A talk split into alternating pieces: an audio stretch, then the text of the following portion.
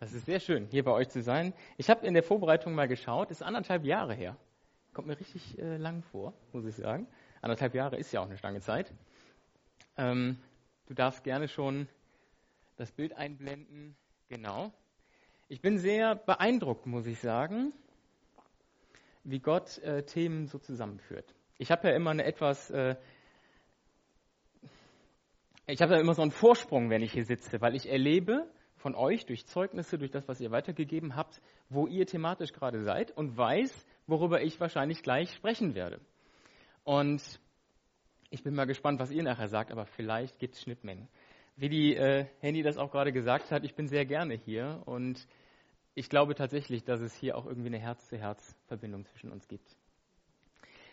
Ich habe ein Thema mitgebracht, aber es gibt trotzdem was Besonderes heute. Also besonders weiß ich nicht, das müsst ihr nachher entscheiden. Aber ähm, es ist was anders heute, weil in der Vergangenheit habe ich meistens äh, Themenpredigten gehalten. Es ist so, mich bewegt ein Thema und dann gehe ich auf die Suche, was sagt die Bibel, was sagt Gott dazu. Das war ganz oft so und heute ist es mal anders. Ich habe eine echte Textpredigt dabei. Da kommt also erst der Bibeltext und man schaut in Ruhe mal rein, was will Gott dadurch sagen, aktuell jetzt in dieser Zeit. Und es äh, war eine interessante Reise, wie ich so an den Text rangekommen bin. Ich hatte eigentlich einen ganz anderen im Kopf und dann, aber gut, ich glaube, Gott hat sich was dabei gedacht. Ich möchte es mal überschreiben mit, was Gott wirklich wichtig ist. Dein Glaube im Spannungsfeld unserer Zeit. Äh, muss ich rauf oder runter drücken? Runter, das finde ich viel besser. Spannungsfeld, was meine ich denn damit? Ähm, Spannungsfeld unserer Zeit. Ich glaube, im politischen Bereich brauche ich euch das nicht klar machen, was hier im Moment ein Spannungsfeld äh, sein könnte.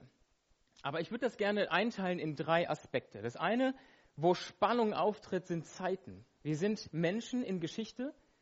Wir schreiben selber Geschichte. Geschichte widerfährt uns im Großen und Ganzen. Und Geschichte hat eine interessante Eigenart, ich bin kein Geschichtslehrer, aber ich glaube, so viel habe ich verstanden. Ähm, Geschichte ist nie so wieder reproduzierbar von einem Zeitpunkt zum nächsten. Es ist unmöglich, weil die Menschen, die etwas tun, immer die anderen sind. Du bist morgen anders als heute. Das, was du morgen tust, ist was anderes als das, was du heute tust. Immer im Kleinen. Also wenn man ganz genau hinschaut, kann sich Geschichte niemals wiederholen. Und dennoch gibt es große Zyklen in Geschichte, Bewegungen, Entwicklungen und deren Gegenbewegungen, in denen sich Geschichte sehr wohl wiederholt. Und die Menschheit ist kollektiv nicht so wahnsinnig lernfähig. Kann man nicht sagen. Wir machen ständig die gleichen Fehler, eine Generation nach der nächsten. Wir lernen im Grunde kaum aus dem, was vorher passiert ist. Und das ist ein Spannungsfeld, weil einerseits sagt uns die Geschichte, das Gleiche kann niemals wieder so geschehen. Und andererseits gibt es sehr wohl Muster, die immer wiederkehren. So Auf- und Abbewegungen. Das könnt ihr euch so ein bisschen vorstellen wie mit Persönlichkeitstypen. Wir sind alle individuell. Es gibt keinen Menschen, der eins zu eins dem anderen gleicht und trotzdem gibt es gemeinsame Merkmale. Wenn man in dem Disk-Modell bleiben wollte, dann wären das eben D-Typen, die besondere Eigenschaften haben. Es gibt dieses Farbenmodell, ähm, man kann das mit den Tieren irgendwie ausdrücken. Das heißt, es gibt durchaus Gemeinsamkeit. Das ist ein Spannungsfeld zwischen, eigentlich kann das nicht gleich sein und dennoch gibt es gemeinsame Muster. Zeiten. Zeiten sind wichtig. Ah nee, das war andersrum. Das andere sind Umstände. Wir haben gerade von euch dreien hier ganz konkret gehört, was für Umstände in unserem Leben vorherrschen können. Das kann im Persönlichen direkt bei mir sein. Wir sind freudig ausgedrückt auch wieder in Umständen, wir bekommen unser drittes Kind. Wir sind äh, in der elften oder zwölften Woche, müsste Erna mal fragen, zählt da genauer mit. Das sind ja auch Umstände, aber es gibt ja auch ganz andere Umstände in unserem Leben. Die gibt es auch regional, da würde ich dann erweiterten Bekanntenkreis, Familie und so weiter zuziehen, und die gibt es auch global. Globale Umstände sind zum Beispiel die äh, zutage tretenden Herrscher, die wir im Moment hier auf dieser Erde wahrnehmen und all ihre Eigenarten und Prägungen. Um jetzt mal nicht so politisch zu werden. Das sind Umstände, die kommen und gehen, aber die prägen natürlich Zeiten sehr wohl mit. Und dann ist das Dritte, das sind Menschen. Und da habe ich mal ein bisschen was aufgezählt. Also Familie, ähm, Freunde, Verwandte, Bekannte. Es gibt Provokateure, es gibt Nervensägen in unserem persönlichen Umfeld, in Zeiten und auch in Umständen. Es gibt Egomanen, es gibt Fieslinge, Menschen, die uns wirklich nichts Gutes wollen. Es gibt aber auch Demütige und Besonnene und Treue und Liebevolle. Und es gibt selbstlose Menschen, es gibt Weise und es gibt Sanftmütige. Kein Mensch hat alles davon. Kein Mensch hat nur Schattenseiten in sich oder nur Lichtseiten. Wir haben das alles in uns, in verschiedenen Ausprägungen. Kein Mensch ist alles davon und niemand ist nur eines davon. Das ist ein Spannungsfeld. Ein riesiges Spannungsfeld, in dem wir uns bewegen. Groß, mittel und klein. Klein nur, wo ich mich anschaue, mittel, wo ich meinen Dunstkreis im Blick habe und groß, global betrachtet. Kosmisch, universell. Und ich habe uns eine Geschichte heute Morgen mitgebracht aus der Bibel, aus dem Alten Testament. Ähm, und die möchte ich mit uns gemeinsam lesen. Es sind ein paar Folien, es sind äh, die, die zunächst mal 17 Verse. Ich weiß, das ist jetzt nicht so wahnsinnig groß. Die Schriftgröße variiert hier und da mal. Ich habe das ein bisschen eingeteilt, aber ich lese es ja auch vor. Ich habe die mal überschrieben mit der Opportunist Naaman und sein Umfeld. Ein Opportunist ist jemand, der Entscheidungen oder Anstrengungen unternimmt für sein Wohlergehen, für sein Bestes, das, was für ihn gerade zuträglich ist. 2. Könige 5, Vers 1 bis 19.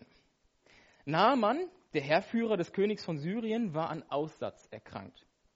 Klammer auf, äh, unter Aussatz werden in der Bibel sehr, sehr viele Arten von Hautkrankheiten beschrieben. Es muss nicht das typische Lepra gewesen sein. Man weiß nicht genau, was es war. Aber auf jeden Fall ein ernstzunehmendes Hautleiden, was nicht besonders angenehm gewesen sein kann. Er war ein tapferer Soldat und der König, der syrische König Ben-Hadad, hielt große Stücke auf ihn, weil der Herr durch ihn den Syrern zum Sieg verholfen hatte. In seinem Haus befand sich ein junges Mädchen, das von syrischen Kriegsleuten bei einem Streifzug aus Israel geraubt worden war. Sie war Dienerin bei seiner Frau geworden. Einmal sagte sie zu ihrer Herrin, wenn mein Herr doch zu dem Propheten gehen könnte, der in Samaria lebt der würde ihn von seiner Krankheit heilen. Naaman ging zum König und berichtete ihm, was das Mädchen gesagt hatte. Geh doch hin, antwortete der König. Ich werde dir, sorry, ich werde dir einen Brief an den König von Israel mitgeben. Naaman machte sich auf den Weg. Er nahm sieben Zentner äh, Silber, eineinhalb Zentner Gold und zehn Festgewänder mit. Er hatte also ein bisschen was zu tragen. Er überreichte dem König von Israel den Brief, in dem es hieß, ich bitte dich, meinen Diener Naaman freundlich aufzunehmen und von seinem Aussatz zu heilen. Als der König den Brief gelesen hatte, es geht jetzt um den König Jehoram, also den nordisraelitischen König, Nachfolger von Joram, als der König den Brief gelesen hatte, zerriss er sein Gewand und rief, ich bin doch nicht Gott. Er allein hat Macht über Tod und Leben. Der König von Syrien verlangt von mir, dass ich einen Menschen von Aussatz heile. Da sieht doch jeder, er sucht nur einen Vorwand, um Krieg zu führen. Als Elisa, Elisha steht hier, ich nenne den immer noch Elisa, so habe ich es damals in der Kinderstunde gelernt. So bleibt das auch. Als Elisa, der Mann Gottes, davon hörte, ließ er dem König sagen, warum hast du dein Gewand zerrissen? Schick den Mann zu mir, dann wird er erfahren, dass es in Israel einen Propheten gibt. Naaman fuhr mit all seinen pferdebespannten Wagen, Klammer auf, sieben Zentner Silber, eineinhalb Zentner Gold, die Festgewänder, die kann man auf den Esel klemmen, aber da muss man schon mit einem gewissen Tross unterwegs sein. Mit all seinen pferdebespannten Wagen hin und hielt vor Elisas Haus. Der Prophet schickte einen Boten hinaus und ließ ihm sagen, fahr an den Jordan und tauche siebenmal darin unter, dann bist du von deinem Aussatz geheilt. Naaman war empört und sagte, ich hatte gedacht, er würde zu mir herauskommen und sich vor mich hinstellen. Und dann würde er den Herrn, sein Gott, beim Namen rufen und dabei seine Hand über der kranken Stelle hin und her bewegen und mich so von meinem Aussatz heilen. Ist das Wasser des Abana und des Papa, der Flüsse von Damaskus, nicht besser als alle Gewässer Israels? Dann hätte ich auch in ihnen baden können, um geheilt zu werden. Voll Zorn wollte er nach Hause zurückfahren. Aber seine Diener redeten ihm zu und sagten, Herr, bedenke doch, Wenn der Prophet etwas Schwieriges von dir verlangt hätte, hättest du es bestimmt getan. Aber nun hat er nur gesagt, bade dich und du wirst gesund. Solltest du das nicht erst recht tun? Naaman ließ sich umstimmen, fuhr zum Jordan hinab und tauchte siebenmal in seinem Wasser unter, wie der Mann Gottes es befohlen hatte. Da wurde er völlig gesund und seine Haut wurde wieder so rein wie die eines Kindes. Mit seinem ganzen Gefolge kehrte er zu Elisa zurück, trat vor ihn hin und sagte, jetzt weiß ich, dass der Gott Israels der einzige Gott ist auf der ganzen Erde. Nimm darum von mir ein kleines Dankgeschenk an. Aber Elisa erwiderte, so gewiss der Herr lebt, dem ich diene, ich nehme nichts an. So sehr Naaman ihm auch zuredete, Elisa blieb bei seiner Ablehnung. Schließlich sagte Naaman, wenn du schon mein Geschenk nicht annimmst, dann lass mich wenigstens so viel Erde von hier mitnehmen, wie zwei Maultiere tragen können. Denn ich will in Zukunft keinem anderen Gott mehr Brand- oder Mahlopfer darbringen, nur noch dem Herrn. Dem Herrn Gott Yahweh von Israel ist hier gemeint. Das ist eine relativ lange Geschichte. Und was mich an dieser Bibelstelle total beeindruckt, ist, dass die ausnahmsweise mal, ich habe manchmal ein bisschen die Schwierigkeit, wenn ich in der Bibel lese, dass ich mir denke, Mann, hättest du doch mal noch einen halben Satz mehr geschrieben. Mal noch einen ganzen Satz hinten dran, der mir besser erklärt, was du hier gerade meinst. Gerade bei Paulus denke ich das manchmal. Ein Halbsatz mehr.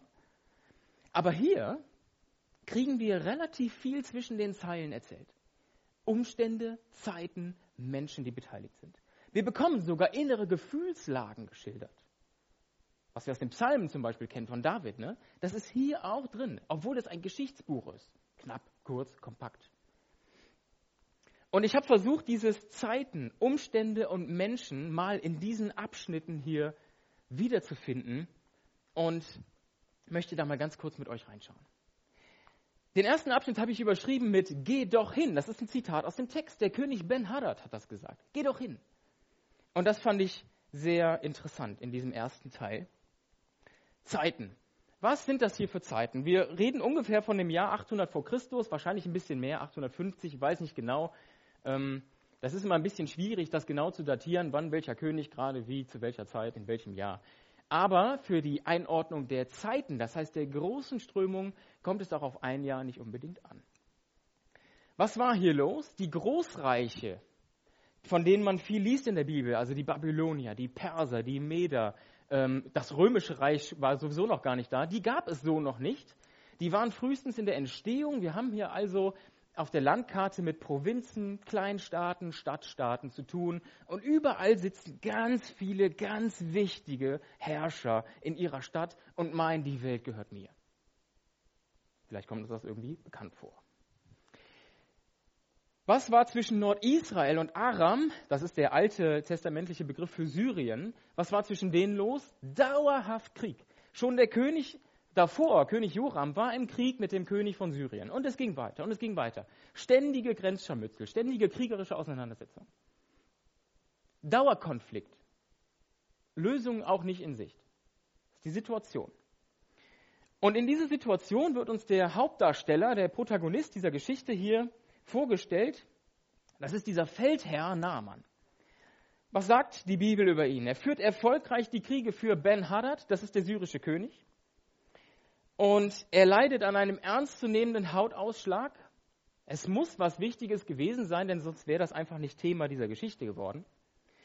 Und er hält in seinem Haus ein junges Mädchen aus Nordisrael als Kriegsgefangene und Sklavin.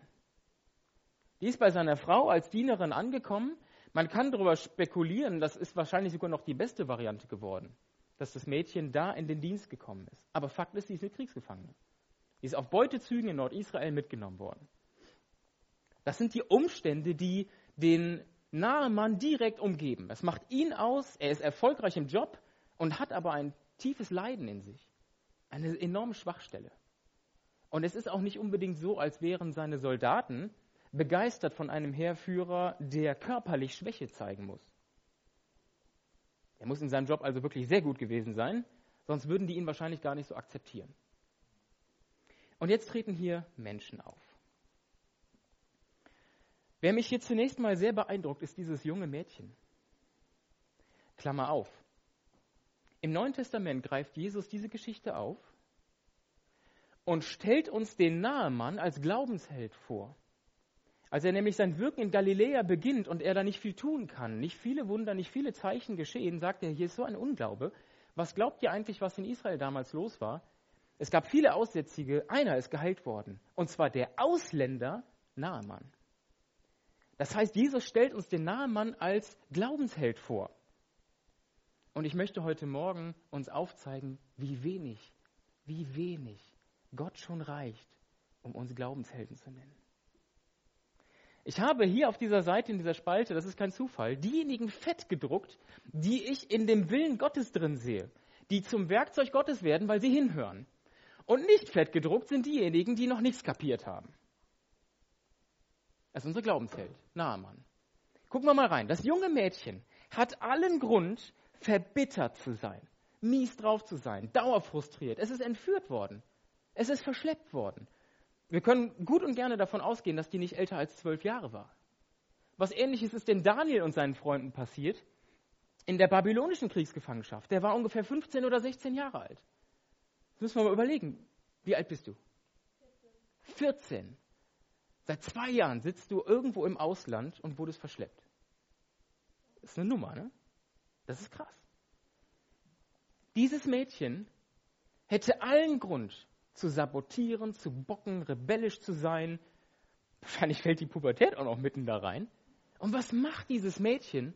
Sie sieht, dass ihr Herr, ihr, ihr vorgesetzter Sklavenhalter, ein echtes Leiden hat, dass ihm nichts gut geht. Und sie setzt sich hin und guckt über ihre Umstände hinweg und sagt, wenn der doch zu dem Propheten in Samaria gehen könnte, der würde ihn gesund machen. Beeindruckt mich unglaublich. Was für eine Sichtweise von diesem jungen Mädchen. Dann haben wir hier die Frau Naamans. Wir erfahren von ihr nicht viel. Eines wissen wir aber genau. Das Mädchen war ihr unterstellt. Das Mädchen hat es ihr gesagt. Sie hat immerhin den Mut gehabt, es ihrem Mann zu sagen. Auch das ist nicht selbstverständlich, denn wer redet denn da zu ihr? Ein kleines dummes Mädchen. Was die wohl für Hirngespinste hat. Diese Frau nimmt das ernst, was das Mädchen ihr sagt. Die nimmt das für bare Münze und tut das nicht als komischen Blödsinn ab oder Gerücht oder sonst was. Die Frau vom Nahemann geht her und sagt ihrem Mann, hey Schatz, keine Ahnung, was ich davon zu halten habe. Aber dieses Mädchen sagt, es gibt jemanden, der kann dich gesund machen. Und wir sollten nicht glauben, dass der vorher nicht versucht hat, gesund zu werden. Das war ein Staatsbeamter beim König von Syrien, der wird Mittel und Wege gehabt haben, wenigstens mal in Eselsmilch zu baden, so wie die Esther, als sie schick gemacht wurde. Für die Haut kann das also nur gut gewesen sein. Der wird schon ein paar Sachen ausprobiert haben. Die Frau Nahmanns hat den Mut, zu ihrem Mann zu gehen und zu sagen, ich kann es nicht genau einschätzen, aber was das Mädchen da sagt, klingt nicht schlecht. Probier es doch. Jetzt kommt Naaman. Naaman könnte beim König Urlaub einreichen, sagt Ben Hadad, ich brauche mal zwei Tage Pause, ich brauche eine Kutsche und fahre mal eben nach Samaria. Ist ein bisschen blöd, weil wir haben ja gerade noch Krieg mit denen geführt, haben auch gewonnen, aber ich muss jetzt mal zwei Tage darüber, bin aber am nächsten Montag wieder da. Macht er nicht.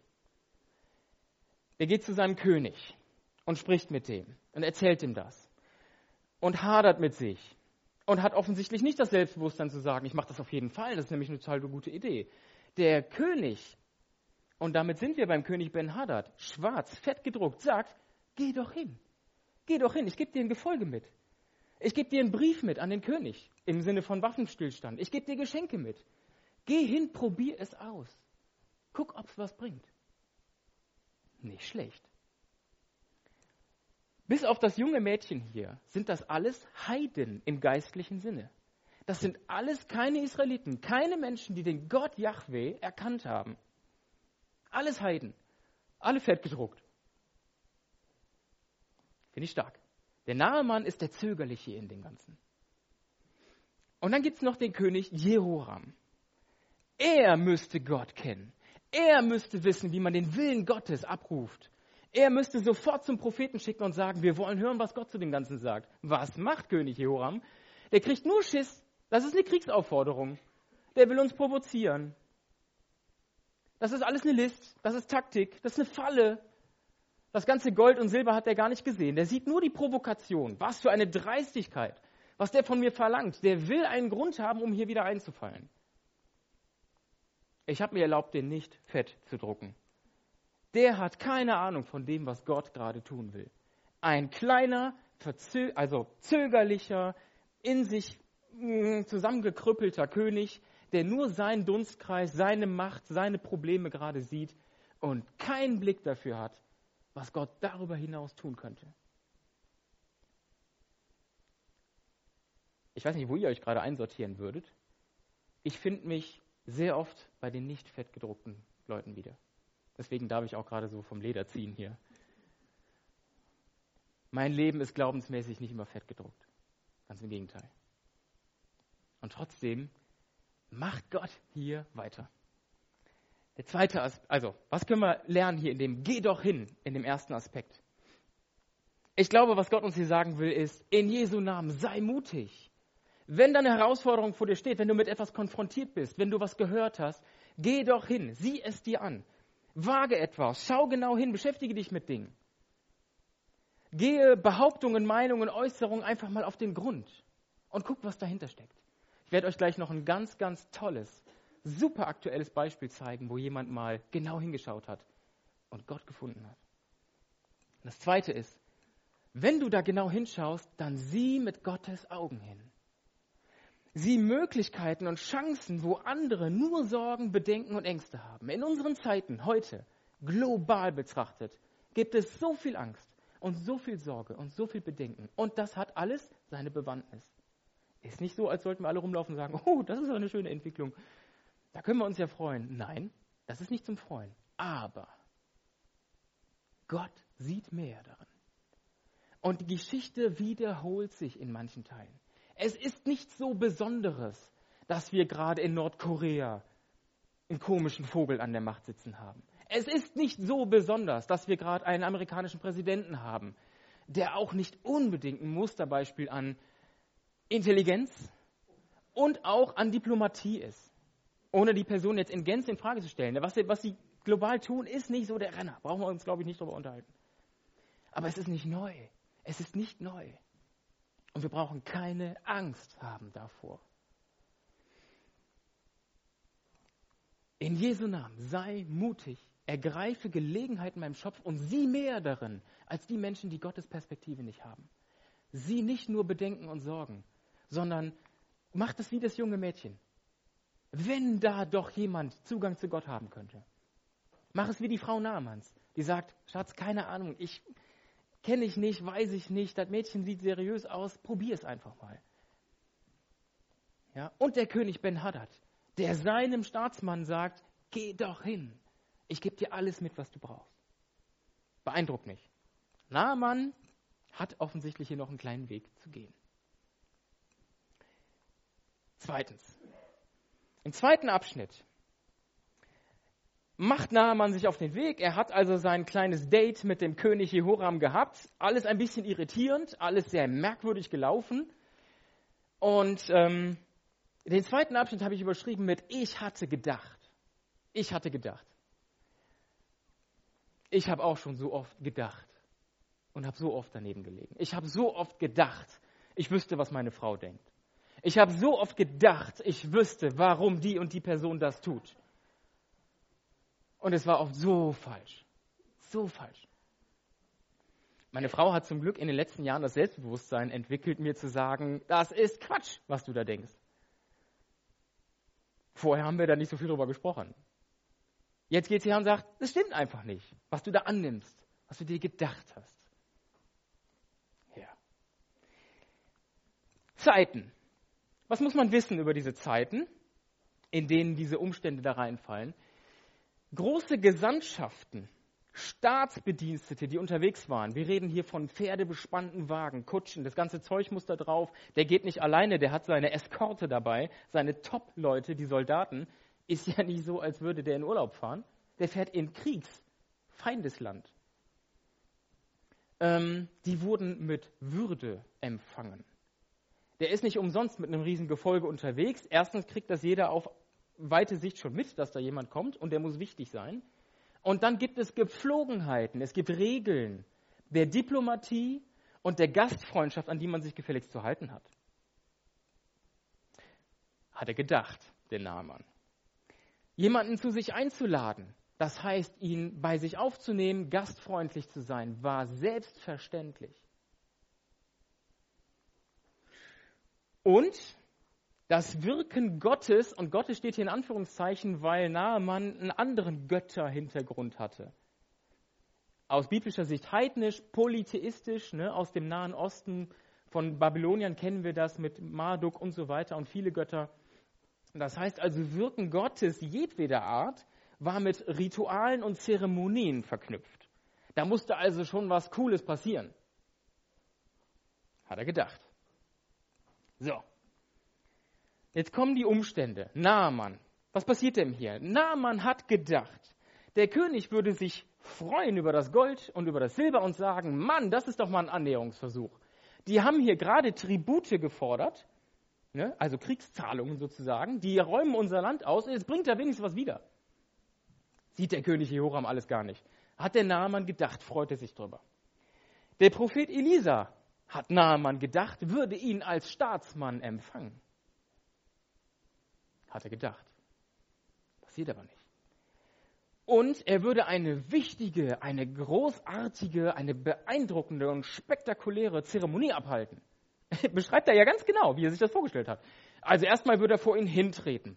Da würde er den Namen seines Gottes anrufen und mit der Hand, ganz genau, also hin und her schwingen über der Stelle, die da befallen ist. Also Naaman hat eine ganz dezidierte Vorstellung davon, wie das abzulaufen hat. Hat er gedacht. So kommt es aber nicht. Die Menschen, die hier involviert sind. Zunächst mal ist da Elisa. Elisa ist der Mann Gottes. Und auch wenn die Propheten natürlich auch Menschen waren und keine geistlichen Roboter, Elisa ist hier voll auf Sendung. Das begeistert mich. Elisa hört diesen Firlefanz von dem König und diesen diplomatischen Blödsinn da. Und Elisa lässt quasi zum König brüllen. Da muss natürlich ein Bote hinlaufen, ist ja klar. Der wär, also der wird mehrere Tage am Hof des Königs gewesen sein, der Nahmann. Ne? So, also Wartestellungen, alles irgendwie blöd, alle irritiert, alle komisch. Alle sitzen schon mit dem Schwert im Anschlag da. So. Und Elisa hört das und sagt, Mann, was machst du denn da für einen Blödsinn, König? Schick den zu mir. Dann wird er erfahren, dass es hier einen Propheten gibt.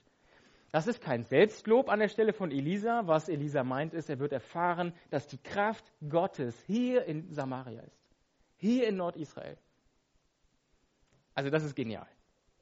Wir erleben viele Schwachpunkte von Propheten. Elia, ne, der große Prophet, der, seine, der seinen Mega-Kollaps und Burnout hat und so weiter. Alles da, die Bibel schönt das nicht. Aber Elisa ist hier voll auf Sendung. Das muss ja auch mal gesagt werden dürfen. Er ist voll da und sagt, König, keine Ahnung, du pennst irgendwie gerade, schick den zu mir. Ich kann ihm helfen. Finde ich gut. Elisas Diener würde uns fast durch die Lappen gehen hier. Ist auch ein Mensch, der involviert ist. Und jetzt müssen wir uns mal in seine Lage reinversetzen. Die Diener der Propheten, das waren eigentlich immer so die Zöglinge. Das heißt, die waren an dem Leben beteiligt. Das ist so ein bisschen wie Josua in der Stiftshütte. Josua war im Grunde ja auch der Zögling von Mose. Er hat den Dienst in der Stiftshütte getan, er war Tag und Nacht da. Eine besondere Stellung. Und der Diener von Elisa kriegt jetzt die Spitzenaufgabe, diesem Riesengefolge, was da angerückt kommt, ich stelle mir das eher wie so eine kleine Lehmhütte vor, ne, wo die dann halten. So auf, das ist ungefähr so, als würde der ICE im Bahnhof Mettmann halten. Ne? Also viel zu lang das Ganze für die kleine Lehmhütte, wo der Elisa drin sitzt. Und der Diener, der hat jetzt die super Aufgabe, rauszugehen und dem klarzumachen, dem Staatsmann, der da kommt, ja, also mein, äh, mein Herr, der Boss, der kann gerade irgendwie nicht ähm, aber ich habe eine Nachricht für dich, du fährst einfach zum Jordan, gehst da baden, siebenmal, und dann bist du gesund. Ist ja ein super Auftrag. Ganz ehrlich, Leute, ich glaube, der, der Diener hat damit gerechnet, dass ihm der Kopf abgehauen wird. Erstens, das waren Feinde, die da kamen. Zweitens, das war dermaßen unhöflich, was Elisa hier veranstaltet. Ich weiß ehrlich gesagt auch nicht genau warum. Aber irgendwie hatte Elisa keinen Bock, rauszugehen. Hier war ein Glaubensschritt gefordert von allen Beteiligten. Und der Diener von Elisa dürfte mit einigermaßen klapprigen Beinen rausgegangen sein. Wird seine Nachricht los, hält die Augen zu, dreht sich um und geht schnell wieder rein. So, dann kriegt der Nahmann seinen Tobsuchtanfall, denn er hatte ja gedacht, ich hatte gedacht, so und so und so muss das laufen. Hm? Und Naaman ist immer noch nicht fett gedruckt. Und ich glaube, uns ist auch allen klar, warum. Der hat noch gar nichts verstanden. Und da ist auch noch wirklich kein Glaube in ihm. Hier ist kein Mann angereist, der in fester Zuversicht in Samaria ankommt, dass er jetzt gesund wird. Hier ist einer angereist, der hatte gedacht, wie das läuft. Aber es kommt ganz anders. Und dann kommen Naamanns Diener. Was für eine was für eine Geschichte, wo die Menschen drumherum eine derart wichtige Rolle einnehmen. Wir haben hier Protagonisten, den König von Nordisrael. Wir haben den Nahmann, also die Staatsbeamte, die hier auf hoher Ebene miteinander reden. Und wer sind die, wer sind die Glaubenshelden hier? Wer sind denn hier diejenigen, die Gottes Plan weiter voranbringen, Stück für Stück? Die Diener, das junge Mädchen, die Frau Nahmanns, die noch nicht mal einen Namen bekommt. Das sind die Helden hier. Die Diener von Naaman gehen her und äh, führen eine ähnliche Argumentation, so ein bisschen wie Gott mit Mose. Ne? Also so, so, ich appelliere jetzt mal an deinen Verstand. Ähm, und sagen dem Naaman, na mal, jetzt schalt doch mal die Birne ein. Bei allem Respekt, sie werden das höflich formuliert haben, ne? war ja ihr, ihr Boss. Aber dann sagen die, Mann, wenn der jetzt irgendwas total Schweres von dir gefordert hätte, dann hättest du gedacht, oh ja, klar, das Investment muss ich bringen, dann werde ich gesund, ich kann mir das verdienen und dann hättest du das gemacht. Jetzt sagt er nur, geh im Jordan planschen. Und das willst du nicht machen, oder wie? Und gehst jetzt zornig nach Hause? Hm. Na, man geht in sich und sagt, okay, ist nicht ganz von der Hand zu weisen. Das Argument ist nicht schlecht, dann machen wir das. Und er macht es. Was kann man in diesem Abschnitt hier lernen, wie ich denke? Was hat Gott wirklich, was ist Gott wirklich wichtig? Habe keine großen oder zu großen und damit falschen Erwartungen an die Menschen in deinem Umfeld. Habe Erwartungen an Gott. Habe nicht zu große Erwartungen an die Menschen in deinem Umfeld. Es geht in der Familie los, es geht in deinem beruflichen Umfeld weiter. Und da, du in der Stadt jemand begegnest, habe nicht zu große Erwartungen an diese Menschen. Sie können sie nicht erfüllen. Ich bin von meinem Naturell her ewig und drei Tage auf der Suche nach Vorbildern gewesen. Und wir hören in unserer Zeit auch im geistlichen Bereich in Gemeinden so viel von Vorbildern. Wir brauchen gute Vorbilder. Das stimmt alles. Ich habe nur dummerweise nicht wirklich viele gefunden. Also ich will jetzt niemandem zu nahe treten, aber ich habe nicht so viele gute Vorbilder gefunden. Ein paar, bei denen ich mir manches Tolles abschauen konnte. Und dafür bin ich sehr dankbar. Aber wenn wir gute Vorbilder suchen, dann gehen wir zu Jesus und gucken uns den an. Habe nicht zu große Erwartungen an Menschen. Sie werden dich irgendwann enttäuschen. Und das macht uns bitter. Und ich weiß echt, wovon ich rede. Es hat mich viel, viel, viel Kraft gekostet, so manche Wurzel wieder aus meinem Herzen rauszukriegen. Und zu verstehen, dass meine Erwartungen an diese Menschen zu groß waren. Nicht, dass diese Menschen falsch sind. Und genauso gefallen wie ich. Es hat mich so viel gekostet zu verstehen, dass ich falsch gepolt war, weil ich alles in diese Menschen reingesetzt habe. Habe Erwartungen an Gott. Das Zweite, sei bereit, deine Gedanken, Meinungen und Erfahrungen auf den Prüfstand stellen zu lassen. Gott ist da. Wir werden heute sehr verunsichert, nicht nur von irgendwelchen politischen Umständen, auch von Wissenschaft von scheinbar ganz neuen Erkenntnissen. Von so Aussagen wie, bald haben wir bewiesen, es gibt keinen Gott. Bald haben wir das ganze Universum verstanden. Bald haben wir die Weltformel. Und dann können wir alles von Grund auf berechnen. Wir werden es mit einem Supercomputer in dieser Lebenszeit nicht mehr schaffen, aber wir könnten. Wir haben die richtige Formel. Bla, bla, bla. Ist alles nett. Ich finde Wissenschaft toll. Ich habe ja selber geforscht. Drei Jahre lang. Aber Leute, eins kann ich euch sagen. Lasst euch nicht kirre machen von diesem Quatsch. Fragt mal die Forscher und die Wissenschaftler, die ganz vorne an der Spitze unterwegs sind. Die haben mehr Fragen im Kopf als Antworten.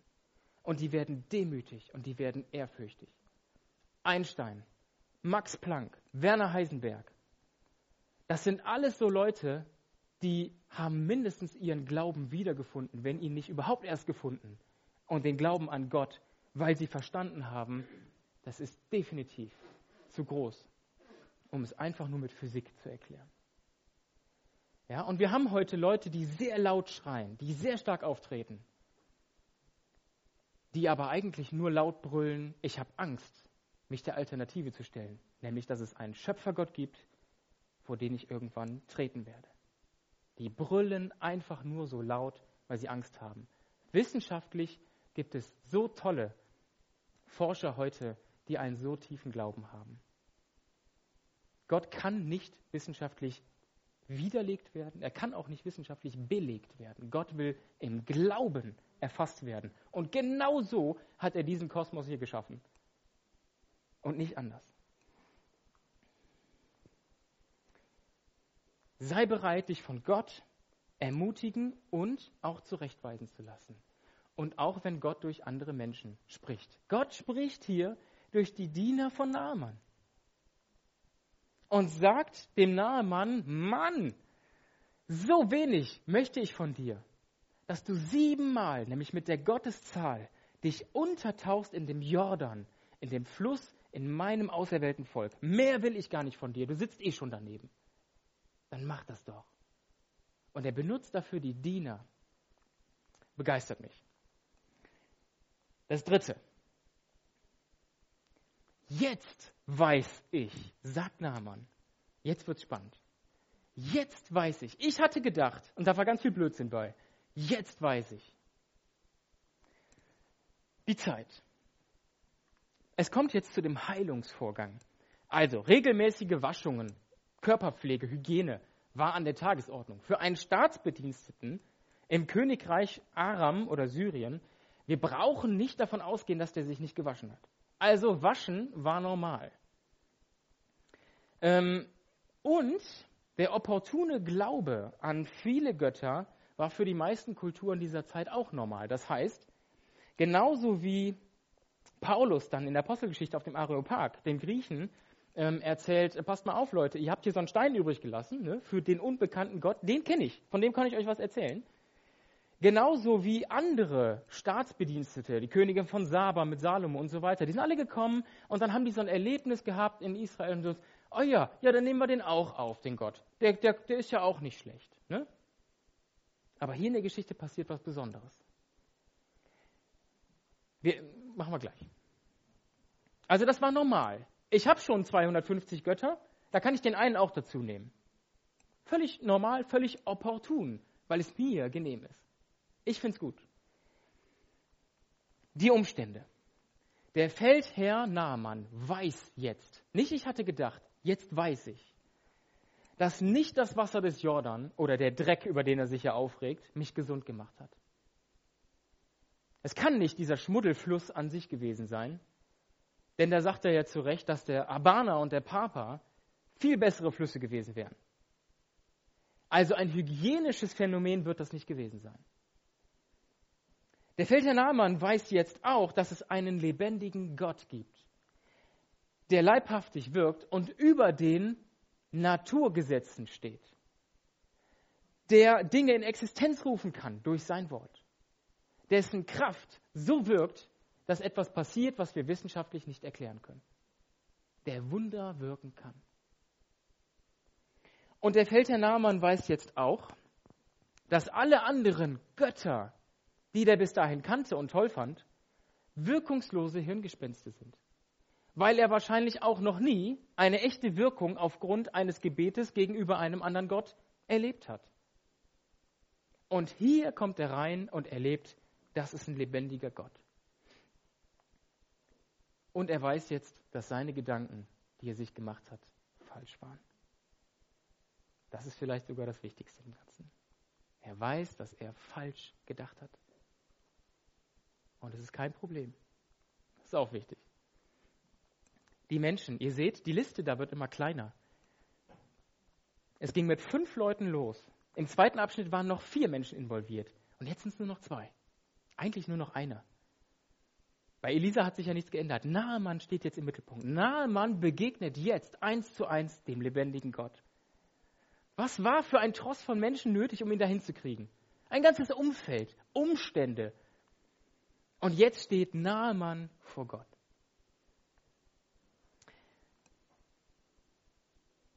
Und er erlebt, dass er gesund wird. Was können wir hier mitnehmen? Was Gott wirklich wichtig ist, nicht was du gedacht hast, was du an Vorerfahrungen gemacht hast, was du an kulturellen Prägungen hast. Was Gott wirklich wichtig ist, nicht was du an Wissenschaft aufbieten kannst oder was die Umstände dir jetzt gerade sagen, sondern was Gott wirklich wichtig ist, ist, ob du ein formbares Herz und einen belehrbaren Charakter hast. Die Sprüche Salomos sagen, wo viele Ratgeber sind, da kommt guter Rat zustande. Wir kennen das Sprichwort, viele Köche verderben den Brei. Salomo sagt, wo viele Ratgeber sind, kommt guter Rat zustande. Wo jemand sich in Ruhe hinsetzt und Entscheidungen weise trifft und guten Rat eingeholt hat, da kommt guter, gute Entscheidung zustande. Ein belehrbarer Charakter, der bereit ist, das Vorherige hinten anzustellen und sich von Gott neu überraschen zu lassen. Ein Charakter, der bereit ist, sich von Gott verändern zu lassen. Und was Gott wirklich ist, ist, dass du bereit bist, ihm von Angesicht zu Angesicht zu begegnen.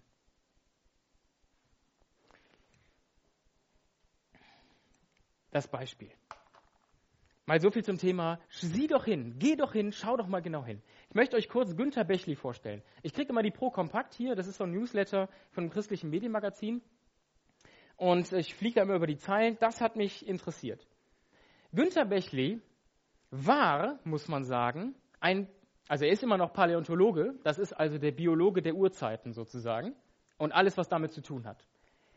Ähm, Günther Bechli war der Leiter des Naturkundemuseums in Stuttgart. Sehr angesehen, sehr renommiert. Er war in vielen Fernsehauftritten drin, er war ein gefragter Redner auf Konferenzen. Viele, also acht Insektenarten oder so äh, sind nach dem benannt, keine Ahnung. Also der weiß, wovon er redet. Und der hatte folgende Aufgabe als Leiter des Naturkundemuseums. 2009 war das Darwin-Jahr. Und in dem Darwin-Jahr sollte er eine Ausstellung zu Ehren von Charles Darwin planen. Hat er gemacht. Und die hatten eine total coole Idee. Wir machen im Eingang eine Waage, so eine Balkenwaage. Kreationismus, also der Glaube an einen Schöpfergott, und Evolution. Und auf die eine Seite der Evolution legen wir nur das Buch Die Entstehung der Arten von Charles Darwin, worin er seine Theorie begründet. Und auf die anderen Seite alle Literatur zum Kreationismus, ein Riesenhaufen. Und die Waage schlägt natürlich zu Darwin aus. Riesengag. Also, eine total schwere Seite, die in der Luft hängt und das eine gewichtige Buch der Evolutionstheorie da unten. Und das hat also das Übergewicht in der Waage. So, und dann hat Günther Bechli Folgendes gemacht, weil er ja jetzt diese ganze Literatur bestellen musste, um die da drauflegen zu können, hat er auch mal reingeschaut. Zum ersten Mal in seinem Leben. Paläontologe. Promovierter Mann, Wissenschaftler, selber geforscht, weiß genau, wovon er redet, renommiert, angesehen, gern gefragter Redner. Guckt in diese Bücher rein und wird stutzig. Erstens, das ist ja gar nicht alles nur Polemik. Zweitens, die Argumente sind gar nicht so blöd. Drittens, ich schaue noch genauer hin und das Ende vom Lied ist, der Mann hat zu Gott gefunden. Der Mann hat zu Gott gefunden. Und wird, ist mittlerweile ein totaler Evolutionskritiker geworden, weil er sagt, diese und diese, diese Punkte, man kann die, ich habe mich da vor Jahren auch schon mal mit beschäftigt, und das sind genau die Eckpunkte. Es geht um diese Missing Links, das sind diese, diese ähm, genetischen Mutationsstellen, die einfach nicht da sind, die man in der Paläontologie auch nicht findet. Ähm, es geht um Erbinformationen erhalt bei, viel, ähm, bei vielen Generationen und so weiter, wie auch immer. Ähm, es geht auch um, um starke Mutationen, die auftreten innerhalb von kurzen Zeiträumen, die die Evolution nicht beschreiben kann und so weiter. Und was ist mit ihm? Er ist Christ geworden. Er glaubt an Gott, weil er sagt, die Evolutionstheorie hält es nicht. Ich will gar nicht das Fass Evolution oder Nicht-Evolution aufmachen. Dass es eine Weiterentwicklung von einem Eichhörnchen gibt, äh, was jetzt in einem dunkleren Wald unterwegs ist, da brauchen wir nicht drüber reden. Das ist mir auch total egal. Aber wenn mir einer erklären will, dass aus einer Ursuppe, und ich bin Chemiker, ich weiß, wovon ich rede, derart komplexe Moleküle entstehen, bei denen Mathematiker ausgerechnet haben, dass die Wahrscheinlichkeit bei 1 zu 10 hoch 60 liegt, dass sowas passiert, der hat einfach einen Schuss nicht gehört. Es ist mehr Glaube dafür nötig, um die Evolution komplett vom, von der Ursuppe, vom toten Kosmos bis hin zum Leben und einem Menschen, der darüber nachdenkt, wo er herkommt, zu anzunehmen, als von einem Schöpfergott auszugehen. Ich gönne mir diese Leidenschaft gerade mal. Ja, ohne Polemik. Aber wir müssen uns hier klar machen, hier, hier stehen ideelle Systeme gegeneinander. Es geht hier nicht um Wissenschaft. Es geht hier darum, dass Menschen Gott nicht fassen können und andere das im Glauben tun. Es geht nicht um Wissenschaft. Beeindruckt mich dieser Mann, Günter Bechli. Ein Beispiel, da hat jemand mal genau hingeschaut. Der war mutig. Geh doch hin, hat er vielleicht innerlich gehört. Und guck dir doch mal an. Guck dir diese Literatur mal an. Und schau mal genau rein, wovon die eigentlich schreiben. Hat er gemacht. Und Gott ist durchgekommen. Ich weiß, ich bin irgendwie schon. Äh Wann habe ich angefangen? Viel später. Viel später. Super, viel später. Dann habe ich ja noch. Gut. Ich habe eben aufgeguckt, gedacht, was? Also, ähm, ein vierter Punkt, den ich, den, den, der begeistert mich derart, den können wir nicht weglassen. Und es wäre auch fatal in dieser Geschichte, weil sie auch dazugehört. Ich habe euch eben gesagt, wir lesen die Verse 1 bis 19. Habe ich aber nicht gemacht. Keiner von euch hat geschrien. Gut, da hat einer gemerkt. Hier kommen die Verse 18 und 19. Was schreibt der Geschichtsschreiber hier noch von diesem Ausgang? Naaman hat jetzt verstanden, ich weiß jetzt. Das war der Kontext. Er ist gesund geworden. Und er hat gesagt, gib mir mal bitte zwei Maultiere voll von dieser Erde hier mit. Warum? Mutet total Banane an, habe ich nachgelesen, wusste ich auch vorher nicht. Man, hat, man ist damals davon ausgegangen, dass man einen Gott nur auf seinem Land anbeten kann. Wir haben ihn Opportunisten genannt. Ja, was macht der? Der nimmt das Land einfach mit. Finde ich irgendwie interessant. Gut. Deswegen will er die Erde mitnehmen. Und jetzt kommt, in einem Punkt jedoch, möge der Herr Nachsicht mit mir haben, sagt der Nahemann, wenn mein König Ben-Hadad, der Heide, zum Tempel seines Gottes Rimon geht, um zu beten, muss ich ihn mit dem Arm stützen und mich zugleich mit ihm niederwerfen. Der Herr möge es mir verzeihen. Was ist hier los? Sein Dienstherr, sein Vorgesetzter, sein König hat offensichtlich, ist irgendwie körperlich nicht mehr so ganz beisammen, der braucht Unterstützung, wenn er seinem eigenen religiösen Kult nachkommt. Und der Naaman hat verstanden, dass Gott das eigentlich nicht gefallen kann, weil Gott der einzige Gott in unserem Leben sein möchte. Wahnsinn, ne? Hat keiner mit ihm drüber geredet. Hat dem keiner erklärt. Elisa hat kein Wort dazu gesagt. Und er hat es von alleine verstanden. Und bittet jetzt um Gnade, dass das nicht von heute auf morgen zu ändern ist. Und hier ist die Antwort Gottes. Kehre heim in Frieden. So ein Gott haben wir. Das ist unser Gott. Begeistert mich total.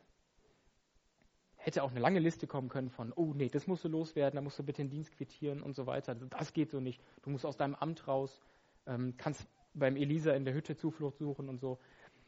Nein, kehre heim in Frieden. Leben heißt, Leben heißt, was hat die Henny eben gesagt? Bewegung. Bei mir heißt das heute Morgen, Leben heißt, dass wir in uns umgebenden und prägenden Zeiten stehen. Leben heißt, dass es Umstände gibt, die sich nicht von heute auf morgen ändern lassen. In Klammern, die sogar manchmal erst aufgrund ihrer Existenz zum Segen für andere werden können. Meine Spekulation. Der Nahemann kommt geheilt nach Hause macht sich mit seinem König Ben-Hadad auf den Weg zum Tempel Rimmon und redet mit ihm über diesen Gott in Israel, der ihn komplett geheilt hat. Wobei wären die Chancen größer geworden, dass Ben-Hadad zu dem lebendigen Gott findet? Wenn Naaman den Dienst quittiert hätte und nie wieder nach Hause gefahren wäre? Oder wenn er jetzt zurückkommt und ihm davon erzählt? Leben heißt, dass es Menschen gibt, die uns anfeinden und verunsichern, aber auch jene, die uns lieben und ermutigen, die richtigen Schritte zu gehen. Und wir sehen in der Geschichte, was Gott alles in Bewegung gesetzt hat, um den Naaman endlich in diesen Fluss reinzukriegen, zu diesem Glaubensschritt. sich darauf einzulassen und sein Gedankenmuster revidieren zu lassen. Und eine Predigt darf einfach nicht damit enden, sich nicht anzuschauen, wie Gott handelt in dem Ganzen. Wir haben uns nur Zeiten, Umstände, Menschen angeschaut. Jetzt machen wir im Schnelldurchgang, was wir für einen Gott haben hier. Gott offenbart sein verborgenes Wesen. Gott tritt hier nirgendwo aktiv scheinbar in Erscheinung. Kein Wort vom Himmel, keine Wolke, keine Feuersäule, kein Blitz. Aber Gott ist hier in dieser Geschichte. Erstens, Gott sucht einen Weg zu Naaman. Sein Heil und seine Heilung und sein Wirken sind nicht auf das auserwählte Volk beschränkt. Zweitens, Gott ermutigt in Zeiten der Unsicherheit durch das Mädchen, durch die Frau Namans, durch den König Ben-Hadad. Alles Nobodies in dieser Geschichte, die Gott dazu gebraucht, um den nahen Mann in diese Richtung zu bringen. Gott irritiert es nicht, wenn seine Kinder blind sind. Und als Kinder bezeichne ich hier natürlich den König Jehoram. Das ist der der, der Volksführer, der König von dem Gottesvolk, wenn auch vom Nordteil. Wenn irgendeiner wüsste, wie es gehen muss, dann er. Der hat keine Ahnung. Der sieht nur seine Probleme. Gott bleibt dran, wenn wir aufgeben wollen. Elisa mischt sich ein. Die Geschichte hätte auch nach der Begegnung mit dem Jehoram enden können. Gott ist nicht beleidigt aufgrund des Zorns und des Unverständnisses von Naaman.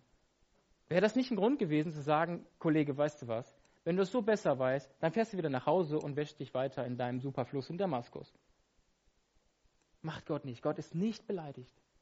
Gott bleibt dran und schickt die Diener. Gott ist auch nicht zu kaufen, mal so ganz nebenbei ist in der Geschichte einfach drin. Thematisch mag es nicht so passen, aber vielleicht ist das in heutiger Zeit gar nicht so abwegig in vielen Dingen. Gott sieht das Herz an. Was, dieser letzte Punkt, da kriege ich eine Gänsehaut, weil mir das das Wesen Gottes so, so, so, so präsent macht und so greifbar macht. Was sagt der Naaman hier? Gott, ich kann gerade aber nicht anders. Ich habe aber verstanden, was du eigentlich möchtest. Und Gott sagt, kehre heim in Frieden.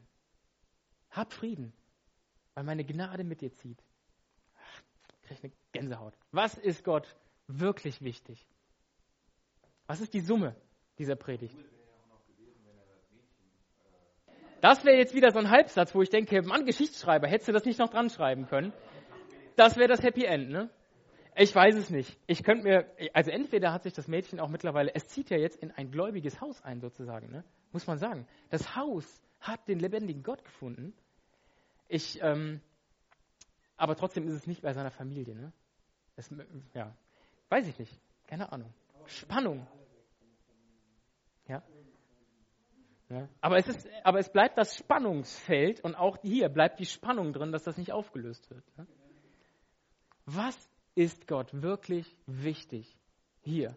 Der Superglaube? Dass unbedingt seine Sache umgesetzt wird? Sehe ich hier nicht. Ich sehe hier einen nahen Mann, der ziemlich viel nicht versteht, der sich aber belehren lässt und ein formbares Herz hat. Und das, was Gott wirklich wichtig ist, das bist doch du. Das ist doch der Mensch. Der einzelne Mensch. Gucken wir uns doch mal an, was exemplarisch hier Gott um den Nahemann alles für Situationen schafft, damit er endlich mal rafft, wo es hingehen soll. Ist das nicht phänomenal? Er ist ein Hauptdarsteller, der als Glaubensheld von Jesus aufgegriffen wird und sagt, in Israel gab es so viele Aussätzige. Einer ist gesund geworden. Das war der Syrer Nahemann. Und wir sehen in der Geschichte, also der super Glaubensheld ist der eigentlich nicht gewesen. Was Gott reicht, ist schon so wenig. Und er wird alles möglich machen, damit er zu seinem Ziel mit dir kommt. Was Gott wirklich wichtig ist, das bist du. Und das bin ich. Amen.